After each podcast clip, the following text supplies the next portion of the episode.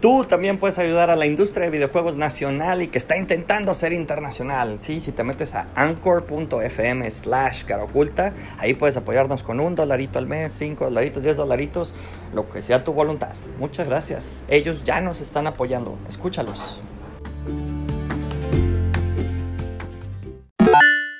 Estás viéndonos a través de Facebook Live o a través de algunos múltiples canales de streaming no es la transmisión, tenemos aquí a Jorge Cruz y tu servidor Emanuel Parada. Tenemos el programa de los miércoles de Game Design.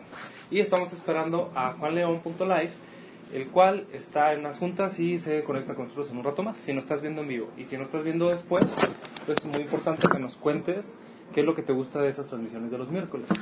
El tema que tenemos hoy, Jorge Cruz, va a ser... Apenas iba a pasar la emoción. Claves para el éxito de los juegos sim. Perfectísimo. Y cuando estábamos diseñando el programa junto con Juan, yo le pregunté que antes de hablar de, como siempre, las mejores técnicas para hacer un juego, pues tienes que hablar de qué es para ti un juego. Entonces, cuando hablemos de éxito, me parece que tenemos que empezar con definir qué es éxito. Y hay un juego que me encanta, que es Adapt Room, lo he platicado 40 mil veces, es un juego de texto muy sencillo la persona que lo desarrolló, el autor del juego, creó un libro con sus prácticas, con cómo le fue, cómo lo hizo, etc. Y el capítulo 1 con el que arranca es sobre la definición del éxito. Y eso es muy importante. Si no tenemos éxito en nuestro trabajo, Juan, eh, Jorge, vamos a estar pues sintiéndonos mal, sintiéndonos fracasados. Parte del éxito nos motiva todos los días a estar a despertar, a venir a dedicarle esas horas extras o hacer las cosas pues no tan bien y vamos perdiendo la motivación si no vamos teniendo unos pequeños éxitos, si no vamos celebrando las pequeñas victorias. Y creo que uno de los errores que cometemos es que el éxito lo ponemos o muy alto, muy lejos de lo que podemos alcanzar o muy separado de lo que realmente nos motiva. Entonces por eso quisiera que empezáramos con qué es éxito. ¿Para ti qué es, Jorge? Pues el éxito de repente tiene eh, definiciones distintas según la persona a la que le a la que le, le, preguntas, para una persona el éxito va a ser una cosa probablemente muy banal o muy X, para otra algo muy, muy exagerado. Yo creo que el éxito es cuando tú te sientes bien contigo mismo, que te sientes bien este, eh, con lo que estás haciendo, lo que estás trabajando, lo que estás elaborando, lo que sea que estás haciendo. Yo creo que para eso es, ese sería un, el éxito para mí. Cuando te sientes pleno, cuando te sientes contento, cuando dices, ya de aquí ya no puedo subir más. Hay muchas definiciones. A mí hay una que me gusta mucho y la platico en todos los eventos que puedo, que combina cuatro círculos, que una es donde haces lo que te gusta. Me encanta cocinar y lo hago, obviamente al hacerlo me, me siento pleno, me siento contento. También se cruza con otro círculo que dice el mundo lo necesita. Es decir, cocino, me encanta cocinar, pero a nadie le encanta lo que cocino, entonces no hay como esa conexión de servicio, de plenitud. La otra es, no solo el mundo lo necesita, sino que genera valor hacerlo. Y siempre pongo un caso muy, muy importante, es, tengo, me encanta ayudar a los niños, por decir algo, a los niños en, en situación de calle o con alguna enfermedad, por ejemplo. Sin embargo, no me pagan por cuidar a los niños, no hay ese círculo. Entonces yo lo tengo que hacer con mis recursos propios y es una actividad muy valiosa, muy importante, sin embargo no me genera ese valor y lo voy a tener que hacer apoyándome en alguna otra cosa. Eso es lo que pasa también con los juegos. Los hago en mi tiempo libre o, o lo hago mientras estoy estudiando o regresando en mi trabajo.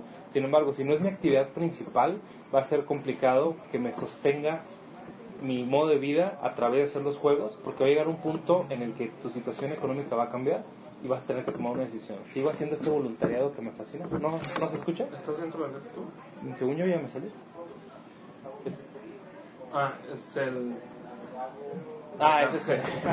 muy bien, estamos en la sala alternativa porque tenemos la visita de un cliente armónico que está muy interesante. Vamos a vender servicios de esoterismo, de crecimiento personal y cosas así. No sé si la palabra correcta es esoterismo, pero no la, no la, no la harán conocer para mí es eso, todas esas ciencias que son alternativas a la medicina, alternativas a las religiones establecidas, ese lo conozco como ese concepto esotérico, no hablándolo mal. Yo tengo una tía que le encantaba, por ejemplo, la situación del tarot y se me hacía muy interesante el, fundamento científico detrás del tarot, Sin embargo, no soy pues muy seguidor de esas técnicas de, de crecimiento personal y profesional. Sí, di- di- digamos que eso es como para un, pues, para un público que es más... Eh, que le gusta esa, esa cosa, ¿no? O sea, sí, yo tampoco soy así como partidario, partidario de, de eso, no, no es así como que confíe, pero casi estoy seguro que es que, o sea, no he tenido una experiencia cercana a eso y puede que si la tengo me haga cambiar. No estoy. Y bueno, antes de continuar con la parte de la definición de éxito, ya les platiqué de los dos círculos. Eh, brevemente decimos que lo que estamos haciendo aquí en el estudio, hace un rato, y por eso ya no traigo voz porque estuve hablando un buen tramo de tiempo y apartando ronco por haberme mojado, gracias a la lluvia de esta bella ciudad, llegué empapado a mi casa y ahora me duele la garganta. Eh, estamos haciendo un juego para empresas estadounidenses, estamos haciendo muchas propuestas, tenemos una vinculación para hacer outsourcing o nurturing en México. Es decir, en lugar de contratar en San Francisco, en Los Ángeles, California, una persona por 10 mil dólares al mes, por decirte un ejemplo, esa parte nos permite reducir los costos a la persona de Estados Unidos y nosotros tener un ingreso interesante. A mí me ha tocado trabajar algunos años antes en ese modelo de trabajo, en el cual a ti te pagan en dólares, tu trabajo vale más que en comparación con los clientes en México. Sin embargo, a la empresa extranjera pues también no le cuesta tanto. ¿Qué es lo que está luchando Donald Trump? Quiere que todo el desarrollo tecnológico y manufacturero se quede allá por lo mismo, porque acá se transfiere cierto valor, están las famosas maquilas, etc. Pero bueno, incluso también los videojuegos, se nos está siguiendo una lucha más, porque te encanta la parte de los videojuegos, es algo que ocurre muy frecuentemente. Siempre tenemos estas discusiones con los colaboradores, con los compañeros de, de Ciudad de México, de Monterrey, otras partes del país y de distintas disciplinas, por ejemplo, académicos que dan clase en la universidad, o industriales que tienen su empresa, o hobbyistas que les gusta hacer juegos en su tiempo libre. Siempre hay esa división, por eso lo relaciono con el tema del éxito. ¿Qué es un éxito en la industria? Es generar productos que mantienen la vida del estudio y te permiten crecer y cada vez hacer mejores producciones. Creo que ese es el éxito de muchas empresas industriales. También es parte de aquí la de, la de Caroculta. No morir y crecer. Porque hay muchas empresas famosas que les llaman las zombies, que pasan 10 años y nomás no crecen, pero tampoco se mueren, se mantienen. Y es una empresa muy fea de trabajar. Hay un concepto que se me hace muy interesante, que es la empresa o el proyecto en terapia intensiva. Mira, mira. La persona, la empresa está viva, pero no es muy divertido pasar el tiempo en una empresa zombie o una empresa en terapia intensiva, porque todo el tiempo se está muriendo. Y ya tenemos a juanleón.live. Y luego vamos a compartir un rato más la pantalla, estamos en la sala alternativa y vamos a verlo a través de la pantalla del ordenador de Jorge, nuestro productor estrella. ¿Nos escuchas, Juan? Creo que no nos escucha, porque veo que tengo el micrófono apagado, pues no lo puedo encender. Eh, que dice que sí está aquí, micrófono. Y si le pones en, en este botón, ¿no te aparece? Este no. No sé, reiniciando. O igual déjame entrar con la mía. Muy bien. Mientras tanto, estamos platicando la definición de éxito. Ya vimos de que los industriales es no morir y hacer los mejores juegos posibles. ¿Cuál sería el éxito para un hobbyista, por ejemplo? Joven. Sí, una persona que hace juegos no por el dinero, sino No. por la motivación, por el crecimiento personal y profesional. Nunca había, nunca había escuchado esa palabra. creo. Eh, chale, ya en stream. Eh, ¿Cuál sería la motivación para alguien que lo hace por, por entretenerse, por diversión? Pues, Si quieres quitar esa para que se quede la mía. Muy bien, ahora sí, Juan León.live, ¿nos escuchas? Casi no te oímos, Juan. Se fue y no volvió. Y me acordé de una canción. Se marchó. Muy bien, continuamos platicando. Ya está el del hobbyista. Bueno, perdón, ya está el del industrial. El hobbyista de alguien que hace los juegos por tiempo libre, por un crecimiento emocional, por ejemplo. Pues quizás no es ganar dinero con ellos, porque se está financiando con otro trabajo o con el apoyo de los padres. Yo conozco muchos que le llamamos estudios, que no les interesa la meta económica. Ellos quieren lanzar un juego. Juan, ¿nos escuchas? Ahora sí, Perfectísimo. Un gusto. ah, está dando problemas aquí la, la conexión, ¿no? No sé, como siempre. Resolviendo como siempre. Como decía Belinda, ganando como siempre, triunfando como siempre. si ubicas a Belinda, nuestra bella cantante mexicana, muy intelectual, muy inteligente. Con, con- yo me, Yo no la conocía, pero yo me decepcioné de Belinda porque la verdad me gustaban un poco sus canciones hasta que descubrí que su primer disco eran puros covers gringos traducidos al español y así la, la misma canción exactamente igual, o sea, ni siquiera una adaptación, era una Copy-paste. copy-paste en español de sus canciones. Pero bueno, ese ya es otro tema. Eh, Juan, te ponemos en contexto, el programa lleva unos 10 minutos y estuvimos platicando sobre, para poder hablar de lo que es el éxito, cómo podemos mejorar el éxito en nuestras producciones, empezamos platicando de que la definición de éxito varía y lo agrupamos, por ejemplo, en tres, eh, tres categorías. ¿no? Para un estudio industrial de videojuegos, ¿cuál es en general el éxito? Para un estudio, para unos hobbyistas, personas que se dedican en su tiempo libre a hacer juegos, no es su ingreso principal, la definición de éxito puede ser distinta. Y Sí. se nos ha ido otro, hobbyistas, industriales y... hmm, se me olvidó el otro, pero puede ser, por ejemplo. Sí, no, no me acuerdo, pero puede ser, por ejemplo, em, estudiantes, puede ser, a lo mejor ellos son un híbrido entre los dos, quieren desarrollar suficiente portafolio para que los contraten. Los independientes, quizás un estudio híbrido que tiene que pagar las cuentas, pero no tiene que mantener una plantilla de trabajo de 20 personas, no le interesa pagar tantos impuestos. Creo que la definición de éxito es híbrida entre ellos. Voy a dejar dos ideas. Empiezo con la primera, que para mí el éxito como forma profesional de vida, lo he platicado muchas veces en las conferencias que me ha tocado eh, participar, son cuatro círculos, los digo muy rápido. Uno es que ames hacer lo que estás haciendo. Si no hay un componente de amor y de pasión, no creo que sea un éxito tan pleno. Es decir, si estás obligado a trabajar en algo y no lo amas, pues va a llegar un punto en que te fastidie. El otro es que te ma- permita mantener tu nivel de vida, te paguen por hacer eso que amas. El segundo es que hay algo que amas hacer, te lo pagan y aparte lo necesita el mundo. Y finalmente que lo haces bien. Porque puedes amar hacer videojuegos, pero es muy malo en hacerlos. Te encanta hacer clones de Tetris y al mundo no le interesa hacerlos y tampoco no van a pagarte por ello. Entonces es una definición como muy muy oriental, de hecho le llaman el Ikigai, cuando logras juntar esos cuatro procesos, llegas a tu plenitud o descubres el propósito de tu vida y es un indicador de éxito que combina esos cuatro factores, la pasión, la economía, el apoyo a la sociedad y también la parte la parte de que vas creando la habilidad. Los orientales son muy en ese sentido de que no haces las cosas a lo tonto, sino tienes que ser el mayor especialista en lo que tú haces, una disciplina y una profesionalidad tremenda. Empiezo con esa idea, Juan. ¿Tú qué opinas? Bueno, eh, resumiendo, cuando llegué a los 35, después de dar muchas vueltas en cosas que a la final siempre me llevaban a los videojuegos, eh, no me dio la crisis a los 40, me dio la crisis a los 35.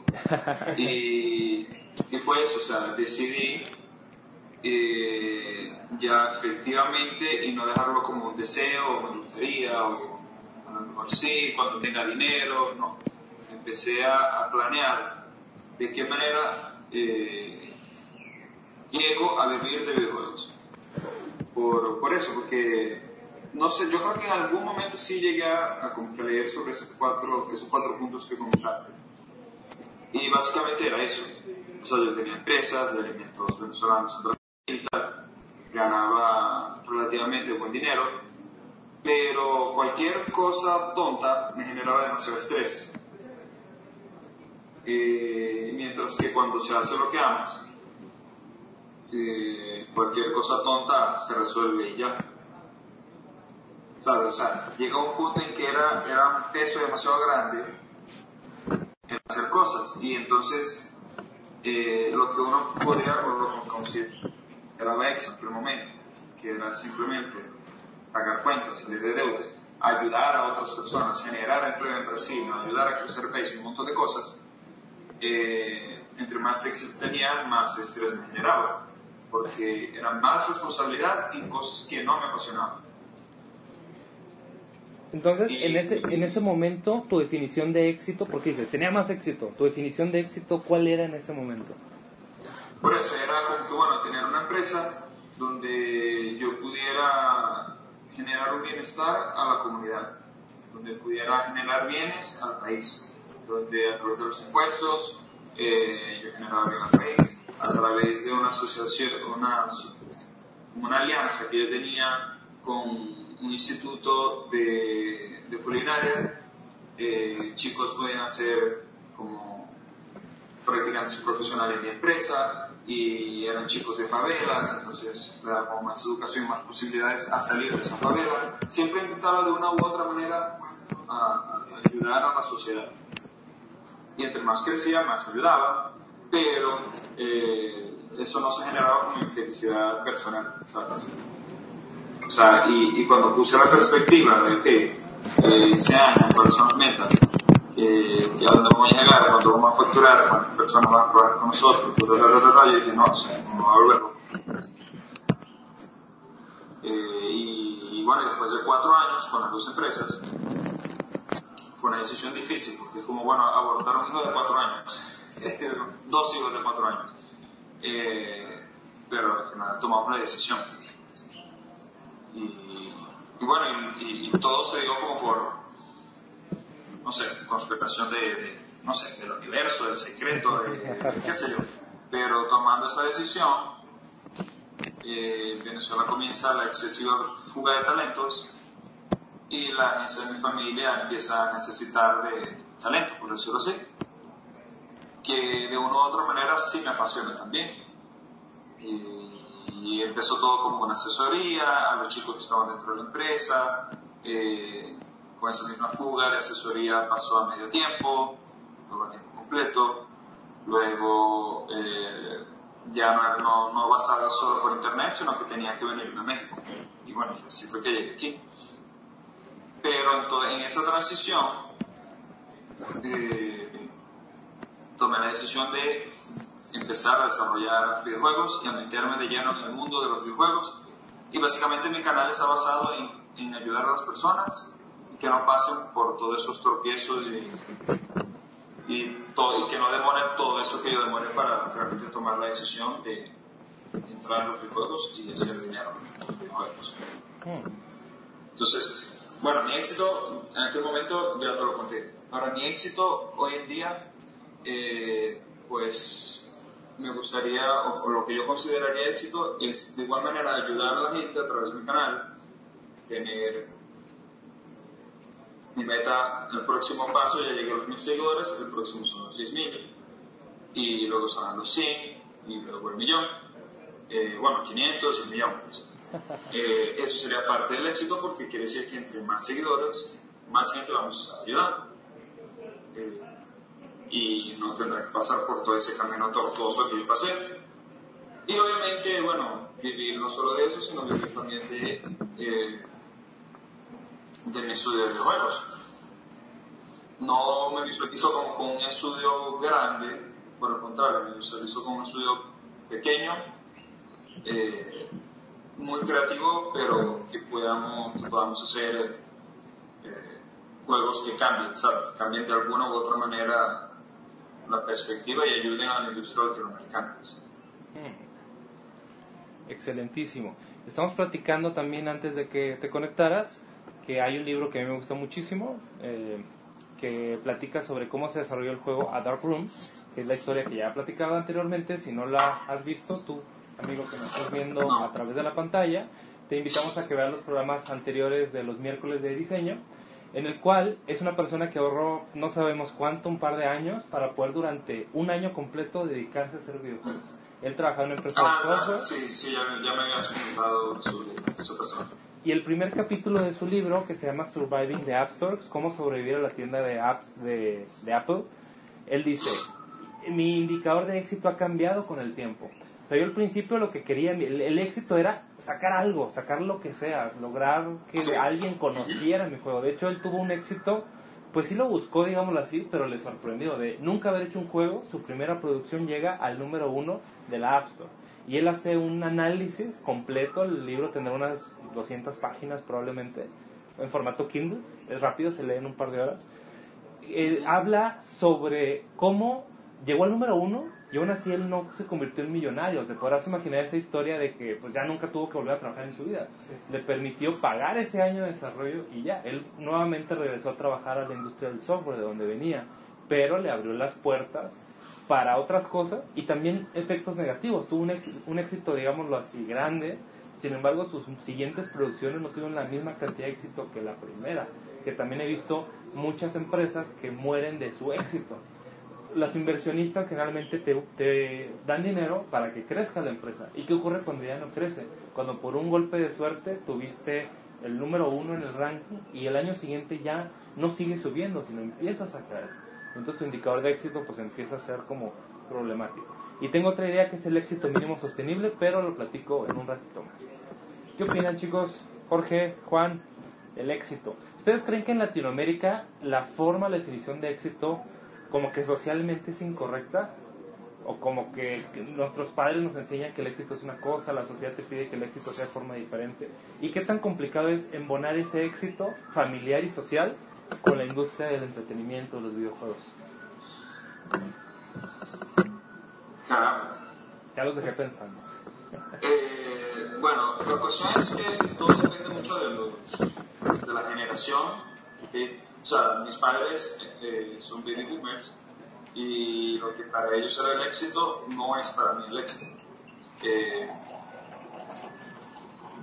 y muchos de los hijos de baby boomers tenemos la presión, teníamos o tienen o tendrán o tuvieron la presión de que se necesitaba tener un empleo, algo estable, algo fijo, que te casaras entre los 20 y 25 años, que a los 35 ya tienes que tener dos hijos, este, dos carros, un apartamento, una casa, un perro.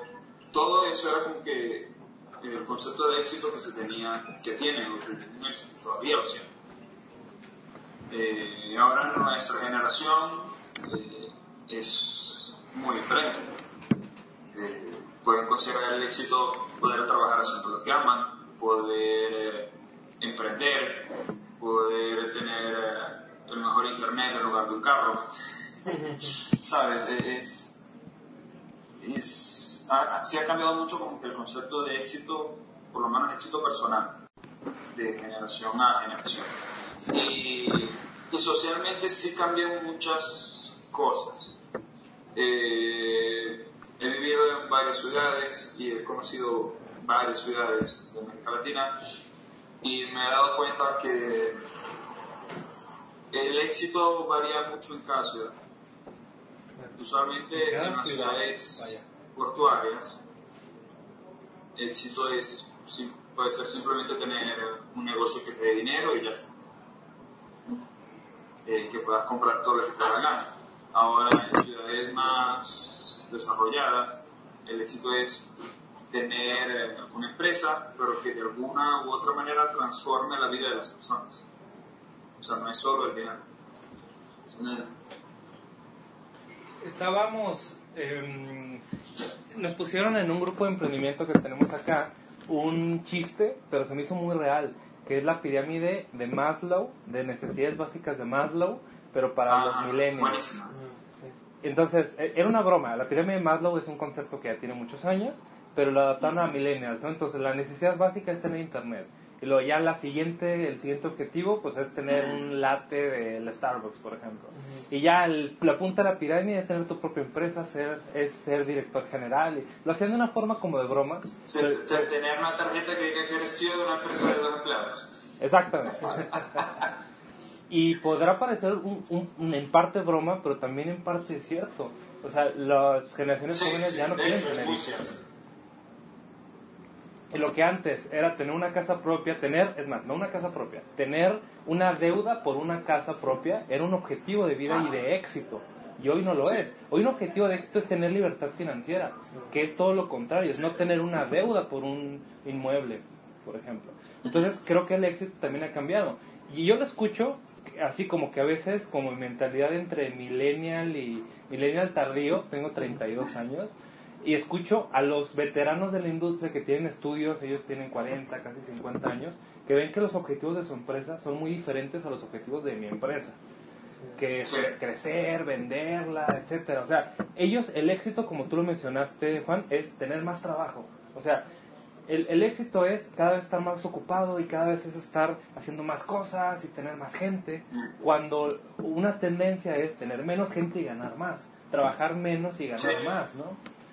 Y finalmente son tendencias y cada empresa va generando una cultura y cada grupo de trabajo va definiendo cosas, pero así, a mí me muy curioso. Fíjate que eh, cuando la empresa de mi familia comenzó, hace unos nueve años, eh, sinónimo de éxito era como que, no sinónimo, pero algo que representaba el éxito era la cantidad de empleados que tenía la empresa.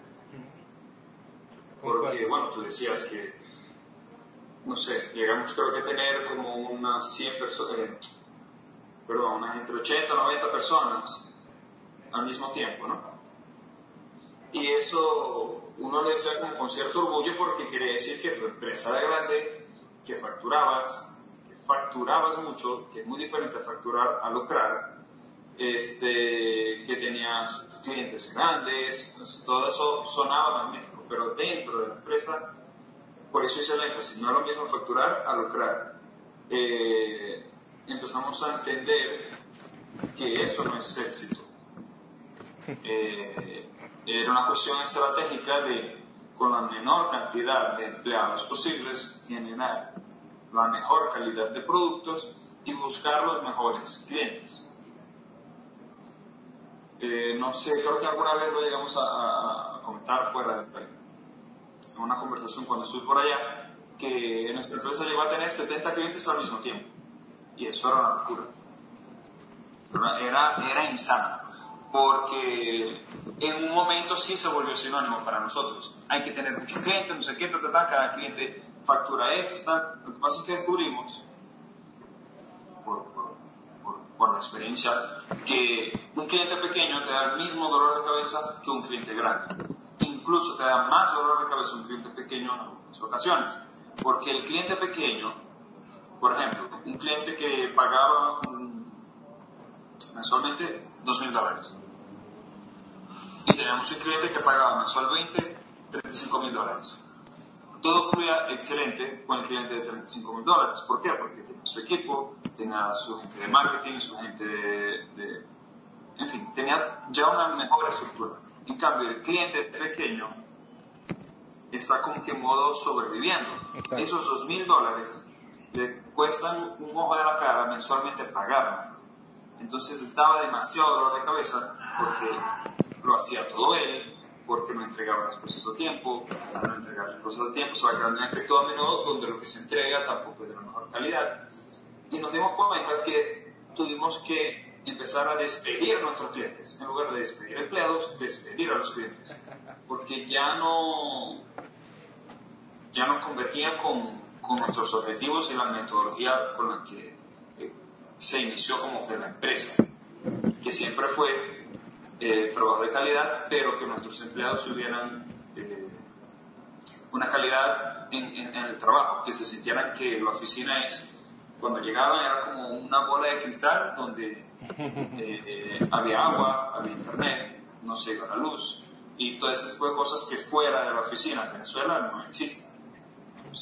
fuera de la oficina, hay gente haciendo con los mercados, porque llegó X producto, o llegabas a tu casa y no había luz, no había internet, no había agua, y eso era día. Entonces, creamos como que esa bola de cristal y a la final, bueno, se fue haciendo más pequeña, más pequeña, más pequeña, pero el trabajo de mejor calidad y clientes con mucho más como conocimiento sobre lo que ellos realmente necesitaban y sobre nuestro trabajo.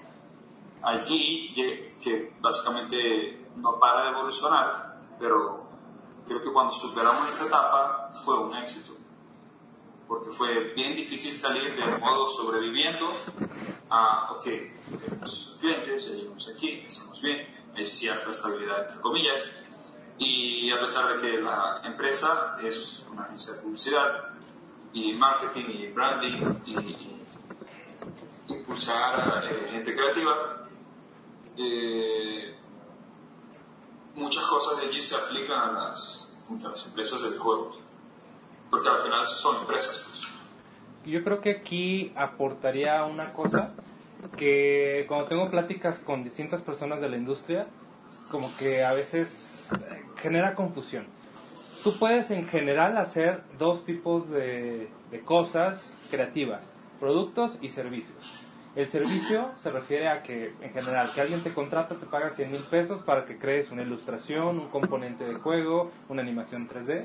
Y el otro que es el producto, tú generas una serie de, de, elementos que generalmente van al consumidor final, también puede ser para empresas, y en ellos es un poco más fácil replicar el trabajo, que también se le conoce como propiedad intelectual, o creo un juego con mis personajes, con mis mecánicas, con mi diseño de niveles, lo empaqueto para Android, para iOS, para Steam, para lo que sea, y lo vendo por 10 dólares. Entonces, en estudios de videojuegos, creo, a veces hay esas dos como, como diferencias. ah, yo quiero hacer videojuegos, pero hacer videojuegos es complicado. Bueno, entonces voy a hacer componentes de juego, pero no los está haciendo en forma de producto. Entonces, ¿cómo es?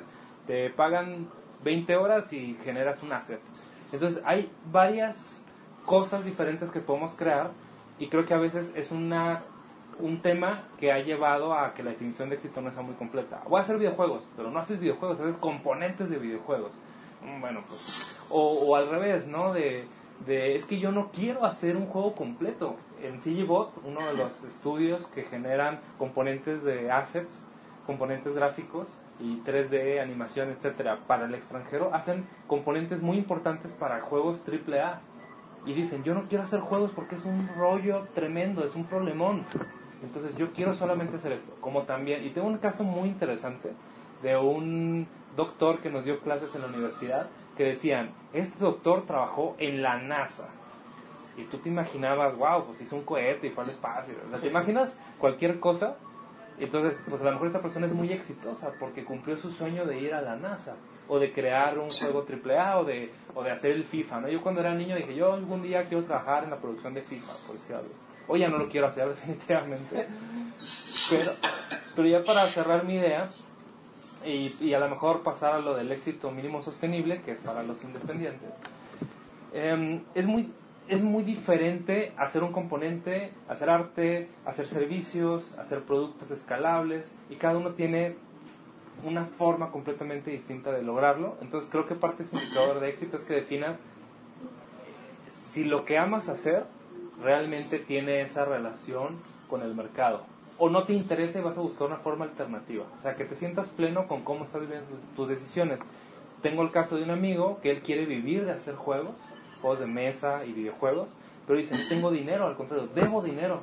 Entonces, ¿cómo le hago? Estoy muy distraído en sobrevivir como para hacer juegos. Y cuando estás, aunque la creatividad se impulsa en las restricciones, cuando estás totalmente frustrado y, e impedido, pues no puedes ser creativo porque tu cerebro va a estar pensando en no tener hambre. ¿Les parece si vemos preguntas del público? Eh, sí, justamente iba, iba, a meter la cuchara para leerlas. Eh, Santiago comentó casi desde que empezó el, el stream, gracias por estar bien docente, y dice, ¿saben que en México hay el porcentaje más alto de confianza en esoterismo y ciencias ocultas? ¿De todo el mundo? Sí te creo. Aunque yo había pensado que hubiera sido más en Sudamérica. Sí, o, o tal vez más en, como en el Caribe, ¿no? Que también se, se lleva mucho eso. Te platicamos, Juan. Estamos haciendo una aplicación para vender servicios esotéricos. Y tenemos esa discusión si México es uno de los países más grandes en, en esa adquisición de servicios o tú crees que en Sudamérica haya más que en México todavía. Eh, no escuché, ¿cuál servicio? Esoterismo. Por ejemplo, lectura de cartas, servicios eh, espirituales. Qué buena pregunta. Sí, en México sí lo hay, pero yo me quedé realmente sorprendido de Brasil. Porque en Brasil también tengo tres, cuatro meses en México, ¿no? En Brasil pasé siete años. Pero en Brasil eh, el esoterismo está dentro de la cultura, o sea, se me, tuvo una mezcla como muy grande entre, entre las religiones. Entonces, eh, o sea, tú en cada esquina puedes encontrar un anuncio de se leen cartas, se lee el café, se leen los caracoles, se lee cualquier cosa. Eh, puedes encontrar una iglesia y al lado un templo de Ubanda o un templo de que no sé, pueden alabar a Yemayá, o, ¿sabes? O sea, hay demasiada mezcla y vi como mucho más respeto sobre, eh, porque tiene, cada uno tiene como sus vestimentas. O sea, uno puede ir a un supermercado y ve a una señora afrodescendiente con obesidad, toda vestida de blanca, con su turbante blanco, al lado de un judío haciendo el mercado pagando en la caja, ¿sabes? Y nadie se decía nada, no pasaba nada. Eso también depende del el barrio donde estés. O sea, sí se vieron cosas como por internet, que eh, una persona por ser de una religión sufrió bullying, ese tipo de cosas. Pero en general hay mucha mezcla de, de todo. O sea, inclusive hay muchas propuestas de juegos indie en Brasil que no salen o no son como muy exitosos, Wow. eh, pero que sí tienen que ver con, con la cultura afro afrocaribeña, o sea, que se puede interpretar como por, por esoterismo, pero de hecho hay un videojuego sobre los dioses africanos, fue desarrollado en Brasil, y creo que es de lucha, no recuerdo bien, Vaya. pero sí en Brasil hay mucha, mucha influencia.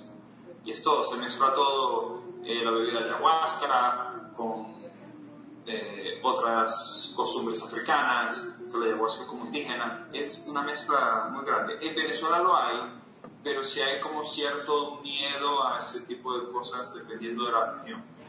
Lo que es Caribe y centro del país, sí hay mucha influencia eh, del esoterismo eh, africano que entró bueno, por Cuba, por, por los esclavos y todo eso. Pero en el resto del país es como muy cuidadoso. O sea, la gente le tiene miedo, literalmente le tiene miedo. Vaya. Ahí está un mercado, a fin de cuentas es un mercado potencial y al que se le está, se le va a dirigir este, este, esta aplicación que se está haciendo. Entonces, pues ahí hay algo, ¿no? Ahí puede haber una clave para, para nosotros. El, el- el concepto de esoterismo es algo amplio, porque se podría abarcar hasta el horóscopo. O sea, de una u otra manera podría llegar allí.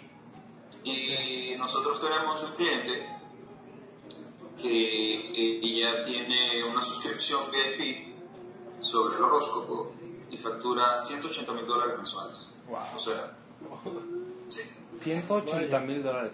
Jorge Suárez menciona un caso muy común, un, muy frecuentemente de un amigo que solamente digitalizó el misal, los textos en la misa mexicana, digamos, y solo por hacer eso y hacer una aplicación ganaba como 1.500 dólares al mes sin hacer nada más.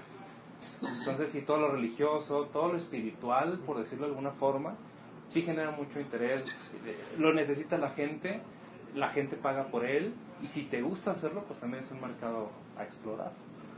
Sí, sí, sí. Sí, bueno, de hecho, no sé si supieron que había, un- ya, ya nos hablamos un poco del tema, pero se podría hablar de hecho también. Eh, cuando salió Pokémon Go, hubo una versión, eh, no recuerdo cuál era la religión, no sé si sería evangélica o adventista del séptimo día, no sé cuál era, pero era como que tú tenías que salir a la calle y encontrar... Adiós. eh, no sé qué era, no sé si era Jesús, Ah, pero, ¿cómo o sea? Sí, pero sí. era algo así. Entonces, como que a medida que ibas avanzando, ibas teniendo como lecciones de la Biblia, y era, era muy extraño, pero sí tenía que ver mucho como que con objetivos de ir a cazar, no, no eran monstruos o Pokémon, o qué sé yo, o analogía a un Pokémon, pero sí era, o sea, como tienes que ir cazando, cazando, cazando, cazando. No sé si tuvo éxito, pero le invirtieron como cuatro años y no recuerdo el monto, cuánto, cuánto fue de capital, pero fue alto. O sea, y fue la iglesia y podría mentir, pero creo que fue hasta el propio Vaticano, si lo hizo. Ok, perfecto. Eh, viendo. fue algo así que me quedé como, bueno, para que- y que tiene éxito, no sé. Estoy Pero viendo. es un nicho bastante, entre comillas, pequeño, pero es un nicho pues, específico. Más nadie que esa gente, esos seguidores de esa religión, lo van a jugar. Solo para complementar, lo prim- el primer resultado que me apareció en Google es sopitas.com, un confiable portal mexicano, que dice, atrapa a Jesús, revisa el juego religioso inspirado en Pokémon Go, que se llama Follow JC, Jesucristo Go. Y sí, platica eso que el Vaticano lo aprobó o algo así. Mm.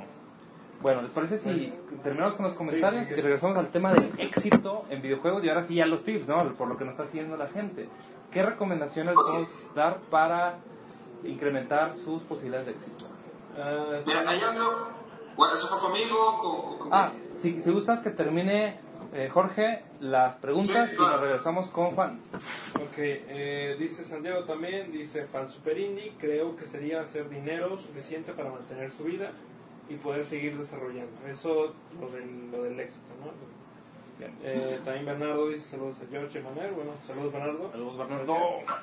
Eh, también dice Santiago, el jovista creo que su éxito estaría en ingresos que le permitan dejar su empleo principal. No todos los hobbyistas, pero sí creo que una parte importante quiere vivir de su sueño. Pero sí, yo también conozco algunas personas que al principio a mí se me hacían raros porque no pensaba yo como ellos, de que no, yo nunca quiero dedicarme profesionalmente a esto que amo, porque en el momento en que lo haga se va a convertir en un trabajo y lo voy a dejar de amar. Es como que, mm, ok. Sí, eso es muy loco, pero conozco a mucha gente que piensa así. No, no entiendo por qué, pero. O sea, algunos- eh, porque se vuelve responsabilidad, entonces se le quita el gusto de que lo hago cuando quiera o cuando pueda, sino que ya hay responsabilidad. Y bueno, sí, se pierde parte del gusto, pero. Bueno, A, a otro comentario, Juan de Gámez ahí manda un saludo. ¿Qué onda, Juan. Gracias. Eh, luego dice Santiago, era el que servía. Ah, el que decías del, del que trabajaba en la NASA. Dice que era el que servía el café, pero el café de la NASA. Eso Santiago. Luego dice, no lo recuerdo, pero algo así como el 80% de la población, refiriéndose a lo de los porcentajes de gente que cree en el esoterismo. Y también dice, en Brasil son muy cristianos y los umbanas, religión africana. Los pares de sufrir, eh, es como un continente independiente, dice también. Tienen un mercado interno súper fuerte. Así hace poco salió, lo vi hace poco ese juego dando vueltas. Todo eso de Santiago. Santiago. ¿qué tan esotéricos son en Uruguay? La parte extrema del... Uruguay está súper al sur. No, ¿verdad? Esta es Argentina. de Argentina y luego más arriba está Uruguay. Y una lucha más tiene patrocinadores. Están a continuación. Gracias.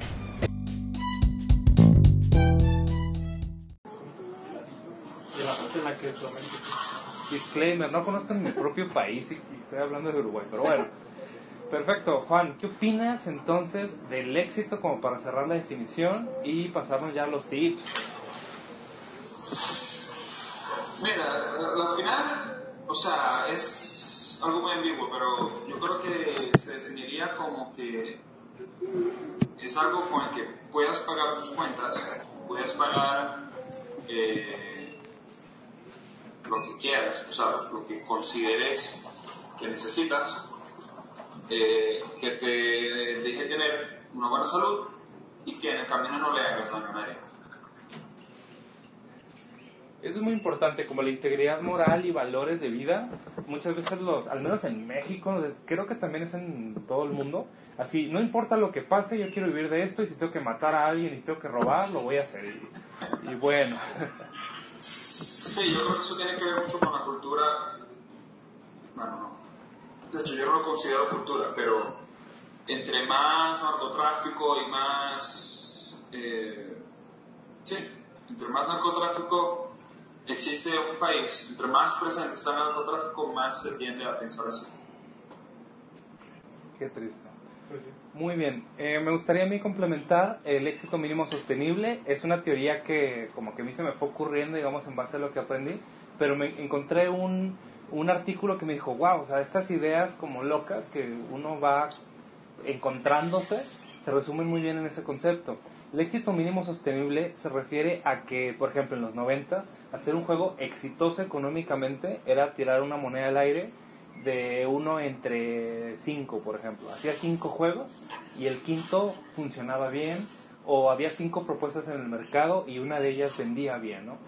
Hoy, 2019, ya no salen cinco juegos al mes, salen decenas, cientos de juegos AAA al mes. Centenas de juegos independientes, miles de juegos de muy bajo nivel de producción. O sea, estamos compitiendo todo el tiempo. Eh, en eso se estaba leyendo eh, un análisis de hace mucho tiempo atrás que decía que los videojuegos en algún punto, o sea, mucho tiempo atrás me refiero a los 6, 7 años, que los videojuegos en algún punto se va a volver como la industria de la música. Que hoy en día, cualquier, o en aquel momento, cualquier persona podría agarrar un ukulele, encerrarse en un estudio, tocar una canción o tocar 10 canciones y montarlo en aquel momento sería iTunes o lo que fuera.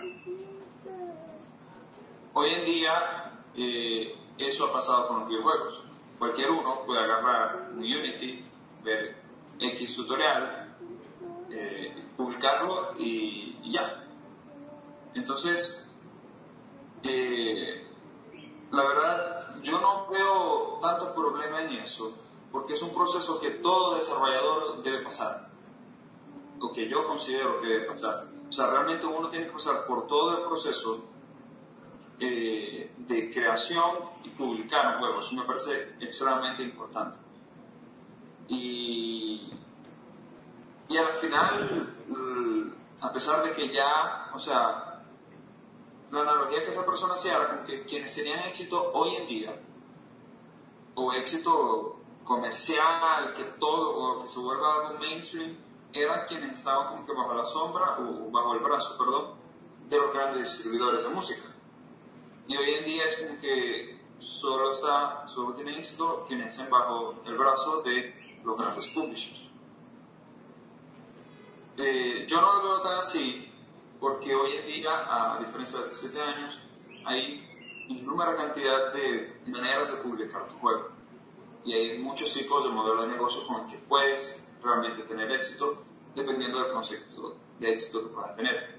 A lo mejor para un hobbyista es simplemente poder llegar a tener una hora al día para trabajar en su juego, que se puede tardar tres meses, un año o dos años en hacerlo y si tiene éxito o no, bueno, o, bueno, éxito no, si tiene muchos downloads o no, ya eso es relativo, si uno lo considera éxito o no, a lo mejor para él el éxito es poder tener el tiempo de hacer esos videojuegos una hora al día, o sentarse tres horas todos los sábados mientras sus hijos y su esposa están durmiendo, hacer su videojuego.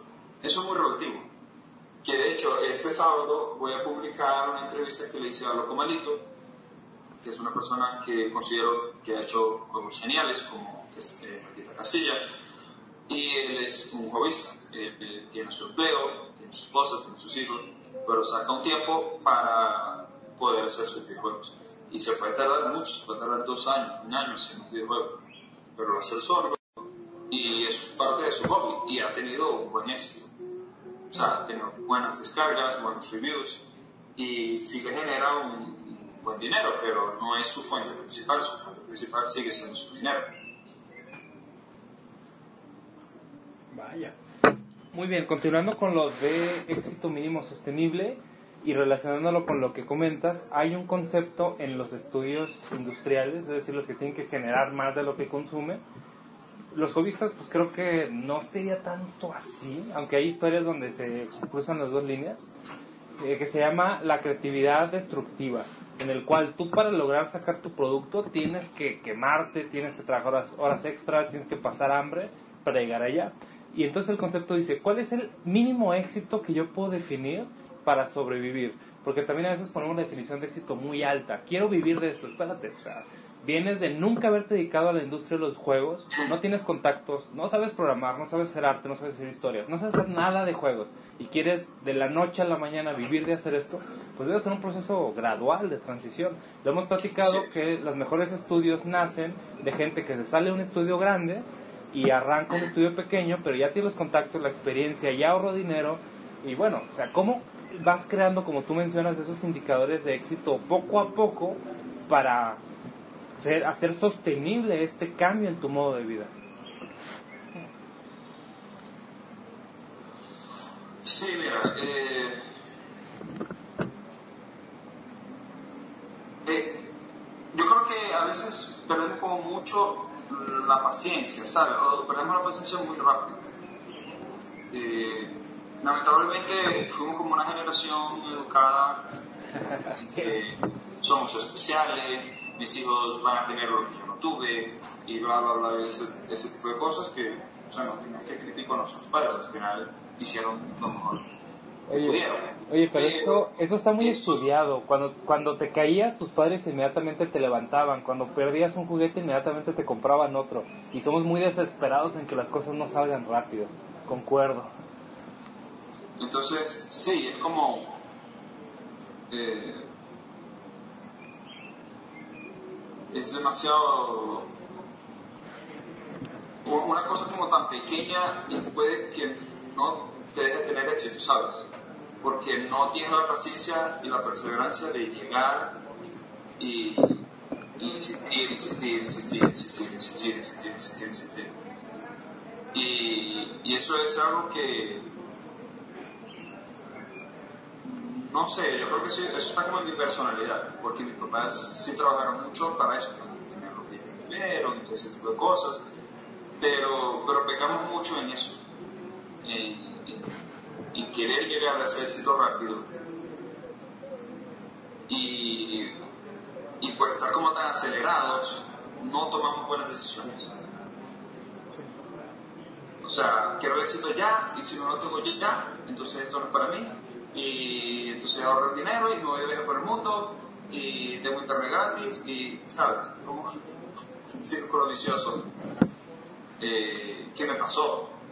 Me pasó, o sea.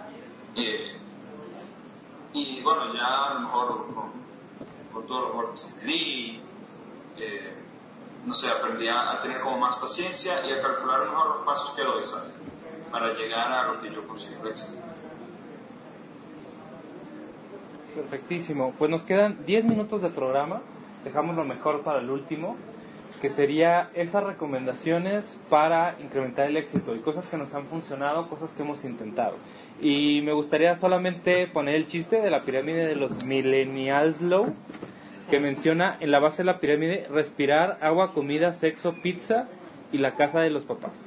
En el segundo escalón, o sea, ya cuando trasciendes y te sales de la casa de los papás, sigue Wi-Fi, smartphone, freelancear, un colchón al que le puedas llamar hogar. Nivel número 3, unos zapatos cool, audífonos, un latte macchiato, tener Netflix, Spotify eh, y contacto con gente. El 2 es de que te den muchos likes en Insta, un, un pan con aguacate, emprender, hacer yoga, hacer crossfit y una dieta gluten free. Y el último nivel, el máximo, cuando ya eres pleno y eres lo más exitoso del universo, una tarjeta de presentación de CEO, ir a festivales de música cada año, por lo menos un perrijo y ayudar al planeta. A. Ah, perfecto. Muy bien, entonces, directamente a los tips. ¿Tenemos más preguntas del respetable público? Eh, no, nada más este, un comentario ahí de que en hasta los robots pueden hacerlo y algo de pájaro cantor. Creo que Ah. no se alcanza a oír. Es que sí, tenemos un chavo cantor y también un pájaro cantor. Eh, Muy bien. ¿Cómo le hacemos fregados para incrementar nuestras posibilidades de éxito? Que en esto que está tan complicado, o sea, si, si tener un trabajo serio, aburrido, de vida o muerte, es complicado, ¿cómo lo hacemos en algo de entretenimiento? Que apega más a los sentimientos y no a la necesidad del humano. ¿Cómo rayos lo hacemos, Juan? Eh, para, bueno, o se cortó un poco la pregunta, pero creo que la entendí. Y, y creo que eso tiene que ver, o sea, para, para que algo no sea como tan comercial, no sé, a ver, el caso de Stranger Things, que ahora sale la tercera temporada y tal, todo- el mundo hablando de ella, eh, o sea, creo que el éxito que tuvo su primera temporada se consiguió mezclar eh, lo que era cultura de los años 80. Entonces, por ese lado, educa cómo era la vida en los años 80, ¿ok? pero le llegaba al público actual. O sea, tenía como, lo tiene, ¿no? Eh, esa buena fusión entre lo que es la fórmula del éxito comercial que, de lo que la gente está viendo hoy, pero lo mezcló con que es la nostalgia y la cultura de algo de, que, en la que estamos viviendo hoy en día, pues. Entonces creo que esa parte de la, de la nostalgia, y de hecho eso ayudó muchísimo a, a, a los primeros proyectos en Kickstarter, eh, era por eso, porque conseguían como fusionar esa parte de, de, de, la nostalgia en las cosas y a través de la nostalgia como que eh, no en todos los casos, pero sí, sí podrías educar a través de esa, de esa nostalgia, porque mucha gente termina identificándose. Y las nuevas generaciones se identifican de otras maneras cuando prueban, cuando prueban ese producto aprenden muchas cosas.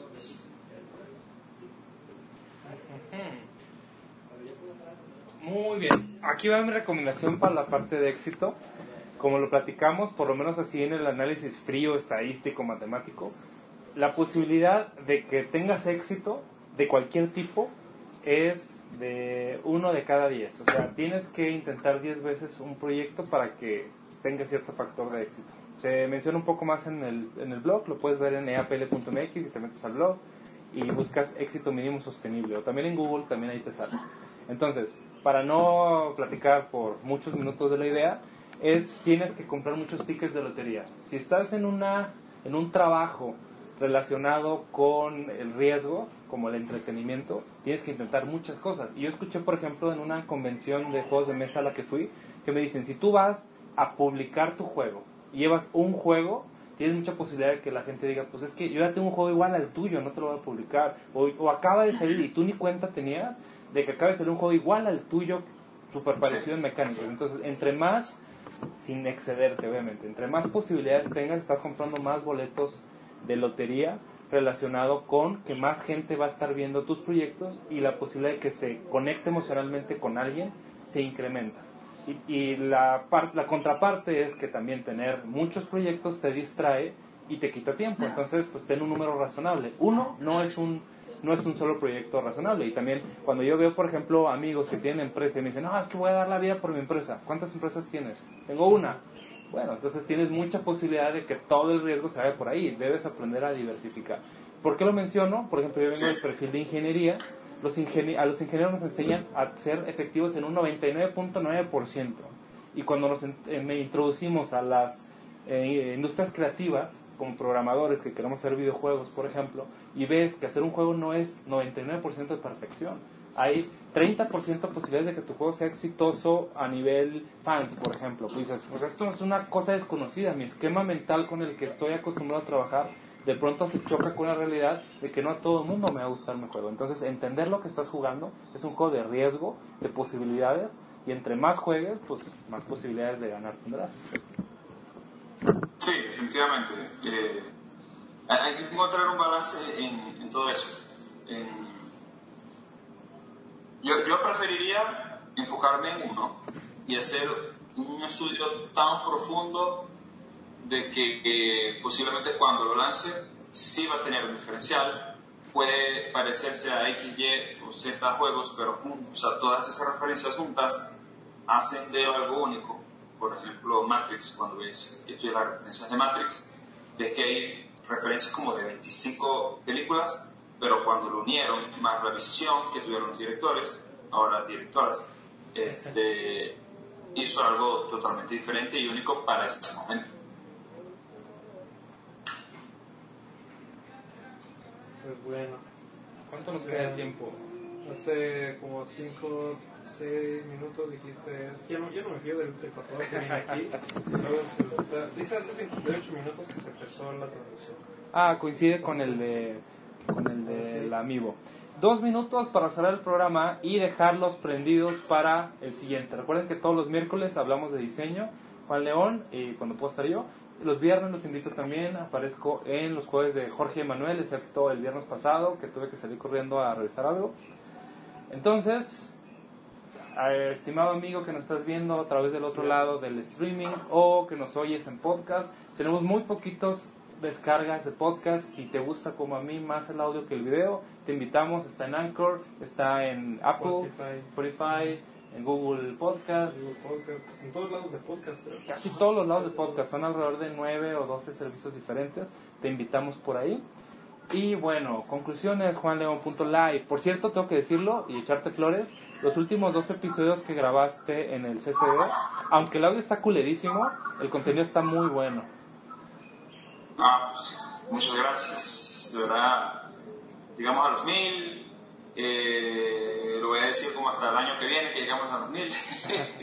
este, y sí, a mí también de hecho me gustó mucho, eh, sobre todo ese último que fue totalmente improvisado, había perdido todo el anterior, esa noche cuando estaba editando, fue una locura.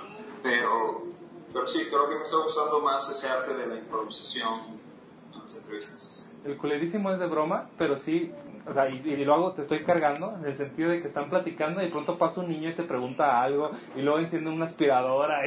o sea, fue como un desastre muy, muy gracioso para el televidente, pero, pero bueno, el contenido me gustó mucho. Saludos a las personas que entrevistaste, me gustó mucho su opinión sobre, sobre el desarrollo. Con, con gusto le- les envío saludos. Entonces, bueno, ya saben, sigan el canal, Manuel.live, síganos en Cara Oculta, eh, compartan, denle like, suscríbanse a todos, donde estén. Y pues esa entrevista este sábado, tengo entrevista con Melito y habla sobre su experiencia de cómo es desarrollar videojuegos, tener éxito y siendo apenas un, trabajando en medio tiempo. Así que no se lo pierdan. Muy bien. Para los que estén en Latinoamérica, que yo creo que todos los que nos están viendo, y si no sé si está en Hispanoamérica, en España, pero bueno, el caso es de que en Latinoamérica se hará este fin de semana la zapada lúdica del viernes al sábado, los invitamos mucho. En concreto aquí en nuestra ciudad, en Guadalajara, la caravana va a facilitar el, el lugar y van a regalar kits para desarrollo de juegos de mesa. Si te interesa ir como a un game jam, pero en lugar de videojuegos, de juegos de mesa, te invitamos, búscate la sede más cercana. En México, en el país, había como unas seis sedes aproximadamente, en el norte, centro, sur. Entonces es muy probable que haya una sede en tu, en tu ciudad donde vives y si no, pues júntate con otros locos y hagan juegos. Creo que es muy importante que aprendamos a hacer juegos y la parte de crearlos no es nada más que se queden en un prototipo arrumbado en tu casa, sino que otras personas conozcan lo que estás haciendo. Compra más boletos de lotería para tener más posibilidades de éxito. Pues bueno chicos, ya después, habiendo dado la, el res- el- la reseña final, leer los últimos comentarios, pues les recuerdo, este stream sale todos los días, de lunes a viernes, es mejor cuando están comentando cosas así como, acá Santiago, Bernardo y todo eso, no más que de repente vi que empezaron a platicar entre ellos, bueno, ok, está bien, ¿no? O sea, está bien que compartan así sus gustos entre ellos dos. Pero pues está bien, ¿no? O sea, el chiste también es como que esté esto fluyendo y estén conversando. Eh, nos veremos después, chicos, mañana, el jueves de... No recuerdo qué habíamos dicho la, la semana pasada, pero pues nos estaremos viendo. Eh, Manuel, nos vemos el, el viernes. Ojalá que... Nos vemos el viernes, los invito. Viernes con Jorge Manuel, traemos muchas cosas. Ahora vamos a hablar sobre cómo nos está yendo en el extranjero, los retos de vender servicios en países donde no estamos físicamente, donde al menos de mi caso nunca he vendido, he trabajado para clientes extranjeros, pero nunca he hecho procesos comerciales y está muy interesante. Y también cómo nos está yendo con un proceso de cotización. Estamos cotizando una app para dormir mejor. Hoy estuvimos haciendo un análisis muy interesante. Eh, bueno, ella tiene la app y queremos eh, hacer juegos y también tenemos una app tipo Foursquare para obtener analíticos sobre cómo la ciudad va creciendo de una forma orgánica, a dónde va la gente, por qué la gente se va por estas calles. Eh, A nivel de ingeniería me, se me hace muy interesante y se los platicaremos el viernes con Jorge al cuadrado y Emanuel. Ya está. Pues chicos, sin más que decir, nos vemos. Nos vemos. Juan. nos- Chao. Y cortamos la transmisión. Gracias. Ya, muchas gracias. Pum.